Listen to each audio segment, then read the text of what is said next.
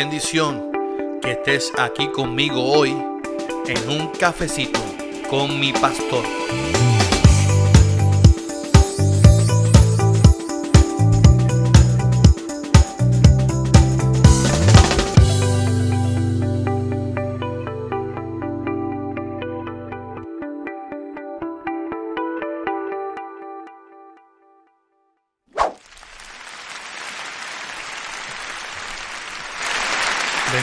Bendiciones, a todos, bendiciones a todos. Aquí el pastor Carlos Armando, contento. Ahí están las papitas fritas. bendiciones, bendiciones. Oiga, estamos otro miércoles aquí en un cafecito con mi pastor. Contento.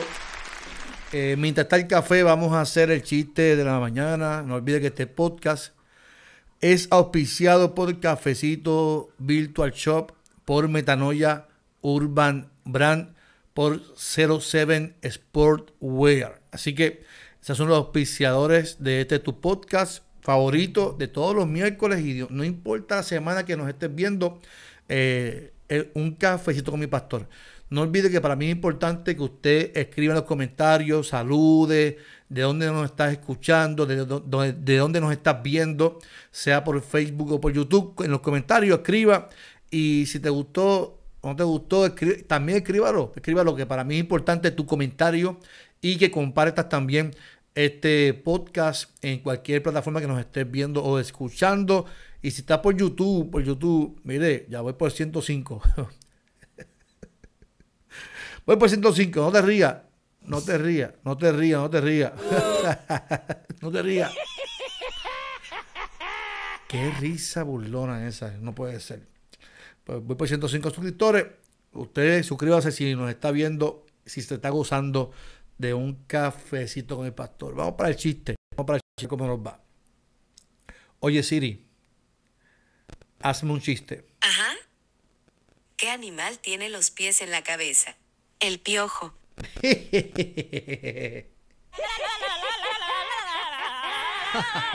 El pie sobre la cabeza.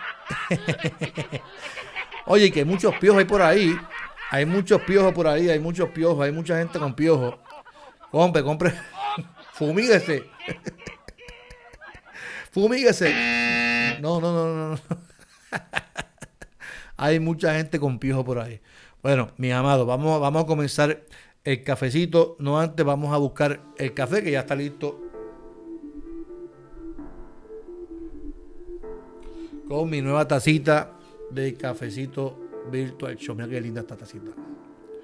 Sirve para tomar otras cosas.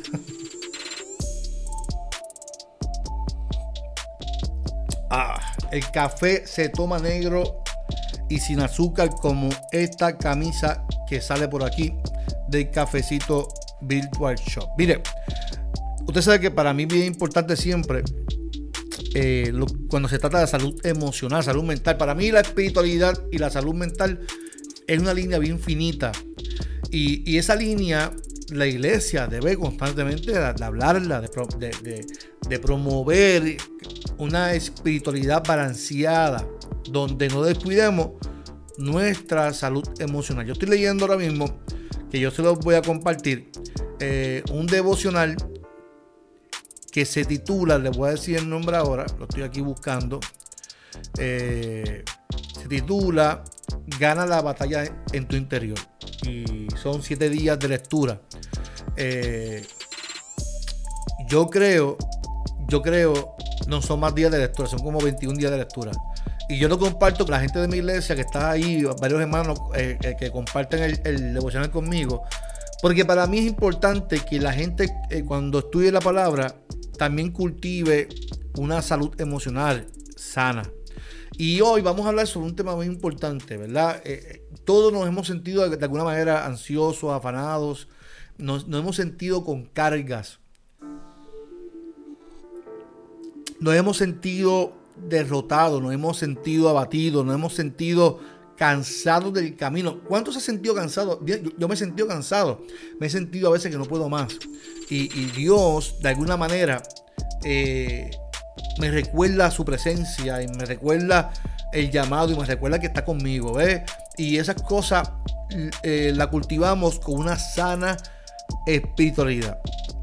El Salmo 9.9 dice, el Señor es refugio de los oprimidos, es baluarte en momentos de angustia. Y el salmista, ¿quién más que el salmista que pasó una crisis grandísima, deseó morirse?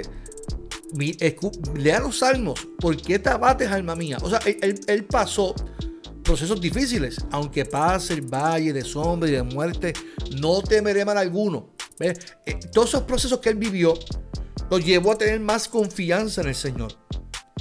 Yo no me puedo imaginar mi vida sin recordar que la presencia de Dios está ahí. El domingo pasado yo hablaba sobre que fijemos nuestra mirada en el Señor, en Jesús. Y que eh, muchas veces nosotros esperamos que nuestras señales o las señales que Él nos dé sean solamente resultados bonitos. Y yo tengo que decirte que no solamente Dios está en los resultados bonitos, en lo que yo espero, en lo que, en lo que me encanta. ¿ve? No solamente Dios está, Dios está, eh, eh, eh, aunque yo haya perdido algo, aunque yo no me dé, Dios me dé, o, la vida me dé, el resultado que yo espero. Porque vemos a Dios solamente cuando somos prósperos, cuando tenemos dinero, cuando, pero cuando perdemos a un ser querido, cuando, cuando nos enfermamos, cuando e, esas crisis que nos llegan a nuestras vidas, eh, también nos tienen que recordar que Dios está, está, también ahí y que tenemos que fijar nuestra mirada en Jesús. Mire, nosotros tenemos que trabajar la vida y uno de los asuntos que tenemos que trabajar es la falta de perdón. La falta de perdón nos, nos, nos daña, la falta de una buena salud emocional por falta de perdón nos hace ver la vida tota-, y la, no, miren, no tan solo la vida, vemos la vida totalmente distinto. Y, comenzamos a utilizar textos fuera de contexto. Por ejemplo, yo lo di el domingo, una persona que, que pasó una herida con su pastor, una persona que vive con raíces de amargura, que va a ver la Biblia y va a decir, aquí ah, la Biblia lo dice, Maldito el hombre que confía en otro hombre, perdón. Constantemente buscamos textos para reafirmar nuestro coraje, para reafirmar nuestra ira. El que se mete conmigo se mete con un hijo de Dios. ¿Ves? Y constantemente eh, estamos utilizando mal el texto bíblico. ¿Cómo, ¿Cómo usted tiene que entender que Dios no desea que vivamos con esos sentimientos de perdón? Y que lo que desea es que sanemos nuestras heridas y que sanemos nuestras relaciones entre las personas. Así que yo voy a hablar, eh, según el devocional eh, que, estamos leyendo, varios puntos que nosotros tenemos que trabajar. Por ejemplo, el coraje. ¿Cómo nosotros manejamos el coraje? Porque el coraje, las personas que, han sido víctimas, hemos sido víctimas, porque todos hemos sido víctimas de, de algo, de algún suceso que nos da coraje el, coraje no, no es ese abuso que solemos experimentar por la ira, por lo que hemos sufrido de una manera injusta. Así que la falta de perdón nos lleva a vivir con coraje. Y a veces, yo no sé si usted pasa, pero a veces hasta creamos películas mentales durmiendo por el coraje que sentimos. Otro síntoma que podemos sentir es la desesperanza. Y esta es la, la sensación de que nada bueno va a suceder en tu vida, ni en el presente ni en el futuro. Recuérdense que la esperanza es que yo espero algo bueno mañana, pasado mañana, no sé, cuando Dios lo cumpla. Pero ¿cuánta gente vive con desesperanza por falta de perdón? Porque no hemos resuelto asuntos en nuestras vidas y vivimos desesperanzados. Y la desesperanzado nos lleva a vivir pensando que nada bueno va a suceder a nuestras vidas. El miedo, vamos por el tercer punto. El miedo. El miedo. Lo que han sufrido, los que han sufrido e-, eventos dolorosos, posiblemente puedan crear tipo de temores, de fobias, de miedo. Miedo a estar con la gente, miedo a abrirse a otras personas, miedo a experimentar el fracaso, miedo y el miedo paraliza, el miedo psicológicamente paraliza, estanca la vida del ser humano. El miedo lo que hace es que nos detiene. Y usted diga, ¿y cuándo es que yo voy a avanzar? ¿Y cuándo es que voy a crecer? ¿Y cuándo es que... Hasta que no perdones, hasta que no restaures, hasta que no confíes en Dios, tu vida está paralizada. Y muchas veces es por, por, miedo, por la fobia, por, la experiencia que has vivido, que hemos vivido. Muchas veces también la falta de perdón nos, crea complejos. Una persona que ha sido maltratada, una persona que lleva heridas en su corazón, eh, tiene la tendencia a sentirse insegura, tanto consigo misma y compararse con los demás.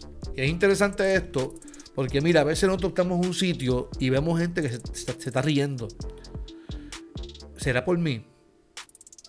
Será por mí. Y la gente muerta de la risa y, viene, y la gente así, mira, la gente... Eso fue por mí. Eso fue por mí. Se está riendo por mí. Y si está cuchillando, eso posiblemente está hablando de mí. E, ese, ese complejo nos lo crea la falta de perdón, la, el maltrato que hemos vivido, los acontecimientos que hemos vivido. Y Dios no desea que usted y yo vivamos con complejos. Todos los complejos hay que dejárselos en la mano del Señor. De verdad que este, este, café está bueno. Este café es auspiciado por mi vecina, mi vecino Soide y Jonathan. Buenísimo está ese café.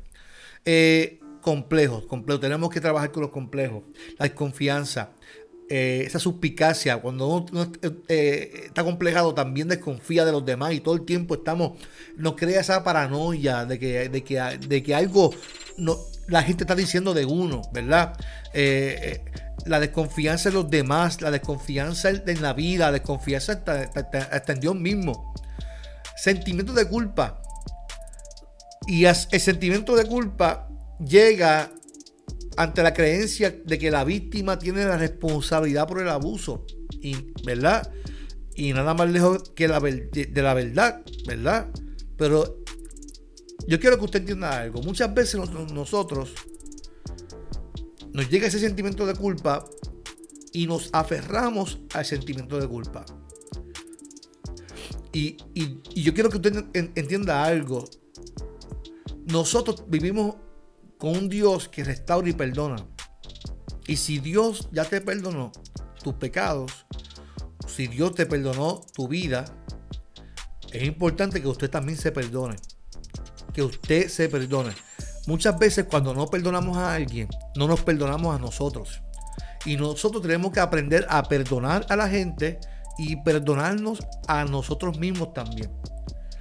Muchas veces nos gusta, a veces hasta que nos cojan pena.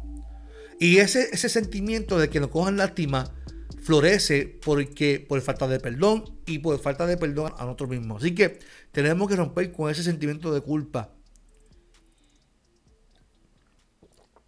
Muchas veces esa falta de perdón también nos lleva a vivir con amarguras. Y la amargura es cuando existe dolor de la raíz del abuso o, cualquier evento que, que has vivido eh, la amargura en todas sus manifestaciones, la percepción de la vida puede volverse amarga. Usted sabe que cuando usted prueba un dulce, que usted se pone, usted se, se estremece por el dulce, la sensación de sentir algo amargo en su boca, pues la amargura es vivir una vida eh, con esa sensación de que nada te huele bonito, de que todo te apesta, de que nadie te cae bien, de que la vida y, y constantemente hay una insatisfacción en la vida de, todo lo que ocurre en tu vida, porque vives con una raíz de amargura que no has trabajado y no has perdonado. Es importante que entendamos esto. En la iglesia, en, cualquier lugar, viven muchas personas con raíces de amargura que no han trabajado eventos, que, tienen que tenemos que trabajar para poder ser libres, libres de amargura, libres de perdón, y es importante que usted y yo entendamos esto. Muchas veces también la falta de perdón nos lleva a vivir con sentimientos de inferioridad. Y es la sensación de que no somos tan buenos como otras personas. A, veces la gente te dice, mira, yo te veo a ti en tal posición. Yo nunca me he visto ahí porque mm, el complejo, la falta de perdón, la amargura me ha llevado a pensar de que no tengo la capacidad para hacerlo. Y nosotros tenemos que, reflexionar en dónde Dios nos tiene y el por qué nos tiene ahí. Si alguien te ve en una posición, es porque Dios de alguna manera te está llamando y escogiendo para que tú subas otro peldaño, en tu vida. Reflexiona en esto, mi amado. Reflexiona en esto porque posiblemente hoy tú estás escuchando este podcast, estás viéndolo y Dios está tocando tu corazón para, para llevarte a una gloria mayor en tu vida. Eh, muchas veces, y esto es bien importante, cuando vivimos con falta de perdón, vivimos con actitud a la defensiva, mecanismos de defensa. Y con frecuencia las personas sobrevivientes de abuso pueden tomarse agresivas como una manera de protegerse. Mire, vamos por un ejemplo. Una pareja que se divorcia, una mujer o un hombre que se divorcia. Si no sana la relación y se aventuran en dos meses, tres meses compartir con otra persona, la otra persona será víctima de usted. Porque usted va a vivir una vida a la defensiva. Usted, si usted fue víctima de infidelidad, usted va a reclamarle a la persona, a la otra persona, su teléfono, que usted hiciste tal hora, va a ser víctima de usted. Usted va a oprimir a esa persona. Si usted, y eso va a ser un mecanismo de defensa, usted no se va a dar cuenta. La vida, el proceso, el evento te llevó a eso. Y nosotros posiblemente no nos demos cuenta y en la iglesia desconfiamos del pastor, desconfiamos del líder, del diácono, desconfiamos de la gente. Que no, no, no, mi amado, tenemos que entender que, que tenemos que perdonar para que podamos ser libres y no vivir a la defensiva. Mire, otro punto importante, ya estoy terminando, es el escapismo. Cuando el dolor emocional es agudo y latente, nosotros buscamos eh, eh, herramientas para escapar. Buscamos mecanismos para escapar. Por ejemplo, el alcohol, la droga, el sexo, me voy contra otras personas, la adicción a la compra, la adicción a la compra, escucha bien, la adicción a la compra, mucha gente eh, se siente deprimido y, vamos a... Tengo otra tarjetita que Dios me dio, mira qué bendición. Me aprobaron 5 mil pesos en una Mastercard, una Visa, una American Express. Mira qué bendición. Y la depresión, la crisis me llegó, entonces vamos, a gastar chavo para, para aparentar. Es un escapismo. Porque al fin y al cabo después tienes que pagar todo ese dinero. Y te cae otra crisis por encima. Otra gente decide irse de la casa, no enfrentar los retos. Otra gente decide irse para Estados Unidos. Otra gente, eh, y yo no estoy diciendo, déjame, déjame, explicarme, yo no estoy diciendo que irse para Estados Unidos está mal. Está bien cuando tú tienes un proyecto de vida y te vas porque quieres luchar por tus sueños. Eso está muy bien. Pero yo irme para escapar de mi problema, yo irme para escapar de mi realidad, ahí tenemos que tener cuidado porque mucha gente se va escapando de una realidad de maltrato, de violencia y, de falta de perdón. Y la realidad es que hasta que no trabajemos en eso no somos libres. No arrastramos todos esos procesos con nosotros. Y tenemos que entonces reafirmar que tenemos que entonces perdonar. Perdonar. ¿Qué dice la Biblia nuevamente? El Salmo 9. Lo va a leer la traducción lenguaje actual, que es la mi favorita. Dios mío, proteges a los que son maltratados. Escuche bien, tú proteges a los que son maltratados y los libras de la angustia. Los que te conocen confían en ti, pues nunca los abandonas cuando te buscan. Y ese es nuestro Dios, ese es nuestro Dios que está con nosotros. Por último, quiero cerrar con un texto que a mí me gusta mucho y quiero que usted lo, lo, lea conmigo. Se encuentra en Efesios. Y usted me dirá, pastor, ¿qué tiene que ver Efesios con esto? Mire, voy a leerlo un momentito. Efesios 4. Efesios 4 para mí es un texto maravilloso porque eh, nos reta y nos, nos, hace una invitación poderosa. Mire, dice eh, Efesios 4, eh, versículo 30 en adelante. Efesios 4 del 30. Lo leer en la traducción Reina Valera. Porque quiero, quiero, me gusta esa versión en lo que dice ahí, ¿verdad? Eh, dice la Reina Valera, el 30, aquí estoy. Y no contristéis al Espíritu Santo de Dios, con el cual estáis sellados para el día de la redención. Escucha bien, escucha bien. Quítense de vosotros. Quítense de vosotros toda amargura, enojo, ira, gritería, maledicencia. Escuche bien. Quítense de vosotros. Todo, toda, todo ese, ese enojo que tú tienes en tu vida de perdón, de amargura. De la única manera, usted puede estar toda una vida pidiéndole a Dios que se quite ese sentimiento. Ese sentimiento de la única manera que saldrá tu vida es cuando tú te decides perdonar. Quítense de vosotros toda amargura. Antes sed benignos los unos con los otros, misericordiosos, perdonándonos los unos a los otros, como también Dios os perdonó por medio de Cristo. La pregunta que te hago y con esto termino. ¿Tú merecías el perdón de Dios? ¿Merecías el perdón de Dios? Escucha bien, ¿merecías el perdón de Dios? No lo merecíamos. Pues dice, de la misma manera que Dios te perdonó en Cristo, que es siendo un pecador, siendo un pecador, que mañana nos, nos arrepentimos y volvemos a fallar. Así tenemos que perdonar a quien nos hace mal. Quítense de vosotros toda amargura y esos sentimientos que hablamos, todas esas síntomas que hablamos, se irán en el nombre del Señor porque Dios nos acompaña en todos nuestros procesos. Señores, esta mañana poderosa, tarde, noche, no importa la hora que nos estén viendo o escuchando, te pido que bendigas a mis hermanos y mis hermanas y que hoy sea un día poderoso porque hoy decidimos perdonar. Hoy decidimos perdonar a quien nos ha herido, a quien nos ha marcado, a quien nos ha, Señor, nos ha angustiado de gran manera. Pero qué bueno saber que hay un reto y es perdonar como tú nos perdonaste a nosotros, siendo pecadores, aún volviendo a fallar, con la misma gracia, tenemos que perdonar. Señor, te pongo mis amados y mis amadas en tus manos.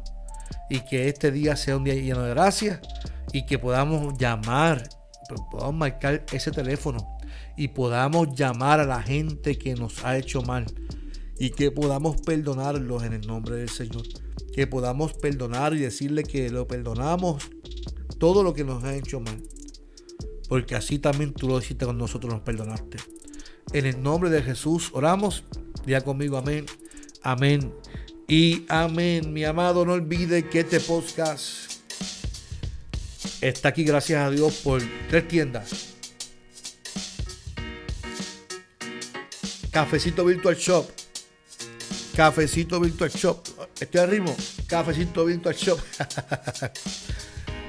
Metanoia Urban Brand y 07sportwear.com. Mi amado, muchas bendiciones.